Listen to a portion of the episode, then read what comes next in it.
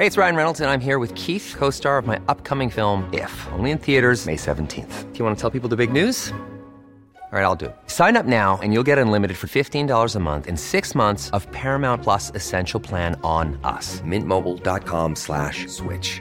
Upfront payment of $45 equivalent to $15 per month. Unlimited over 40 gigabytes per month. Face lower speeds. Videos at 480p. Active Mint customers by 531.24 get six months of Paramount Plus Essential Plan. Auto renews after six months. Offer ends May 31st, 2024. Separate Paramount Plus registration required. Terms and conditions apply if rated PG.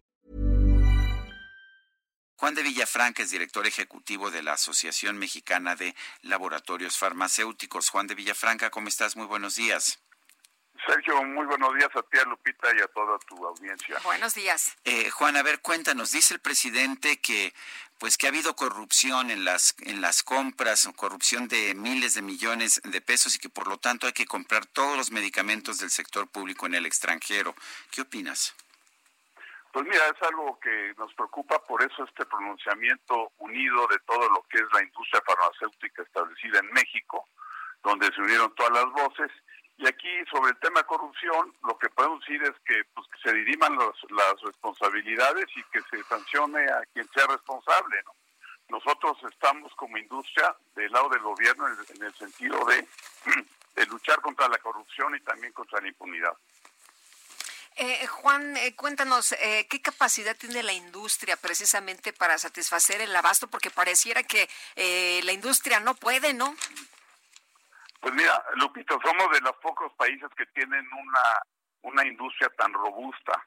En total, eh, este, entre todas las empresas hay cerca de 250 plantas y existe la capacidad para satisfacer toda la demanda de, de, de México en materia de salud, no solamente pública sino privada. Entonces, esto creo que se debe de aprovechar, se puede aprovechar y estamos en la mejor disposición de ser parte de la solución la industria farmacéutica en México.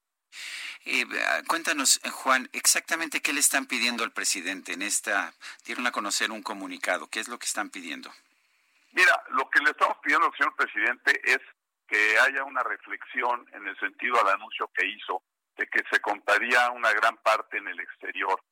Y aquí nosotros lo que queremos es dialogar y lo que queremos es también, aquí en México hay una gran competencia y que se puedan establecer mecanismos transparentes, mecanismos este, claros, con piso parejo, donde se pueda ir por la vía de la licitación, no por las compras directas, y podamos la industria establecida en farmacéutica establecida en México poder competir y poder eh, trabajar y poder eh, apoyar a garantizar el abasto de medicamentos a todos los mexicanos.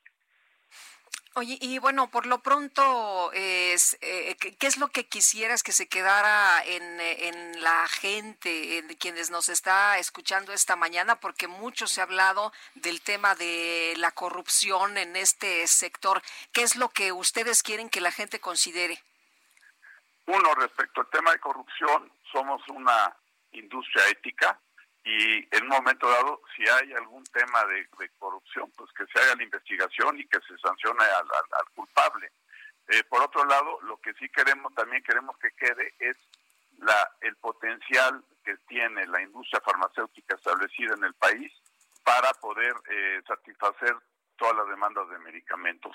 La industria está comprometida con la salud de, de, de México competitivos a nivel internacional? ¿Podemos eh, enfrentar a cualquier otro laboratorio o cualquier otra eh, eh, empresa en otras partes del mundo?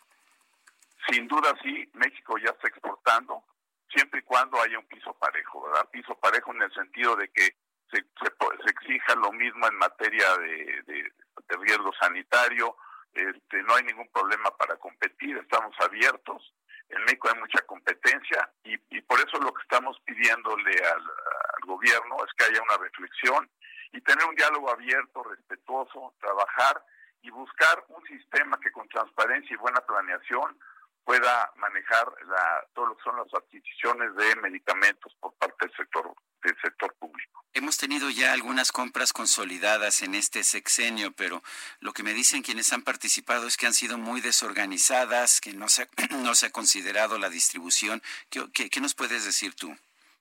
Bueno, mira, aquí hubo un cambio importante eh, establecido por la actual administración. Antes se compraban los distribuidores, que es donde tenía una gran concentración de compra. El año pasado eh, se terminó que se iba a comprar directamente a los fabricantes, por otro lado iban a, licitar la distribución.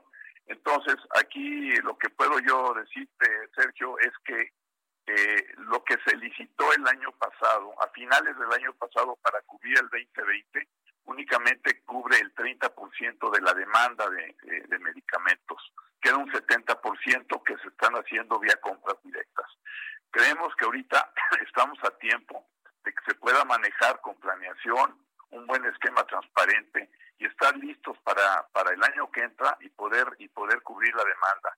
Este año ha sido también atípico por el tema de la pandemia, algo entendible, pero creo que si nos si dialogamos y buscamos un esquema transparente, se va a ver beneficiada toda la toda la población y también pues hay que destacar que dentro de la industria farmacéutica establecida en México hay cerca de 60 600 mil empleos directos e indirectos altamente calificados. En su mayoría son mujeres las que trabajan en la industria farmacéutica. Entonces es un ganar-ganar y es lo que estamos proponiendo y por eso lo que estamos pidiendo es que haya un espacio de reflexión y pueda haber un diálogo con nosotros. Juan de Villafranca, director ejecutivo de la Asociación Mexicana de Laboratorios Farmacéuticos, la AMELAF, gracias por hablar con nosotros. Muchas gracias, Sergio Lupita, y saludos a toda la audiencia. Muchas gracias, muy buenos días.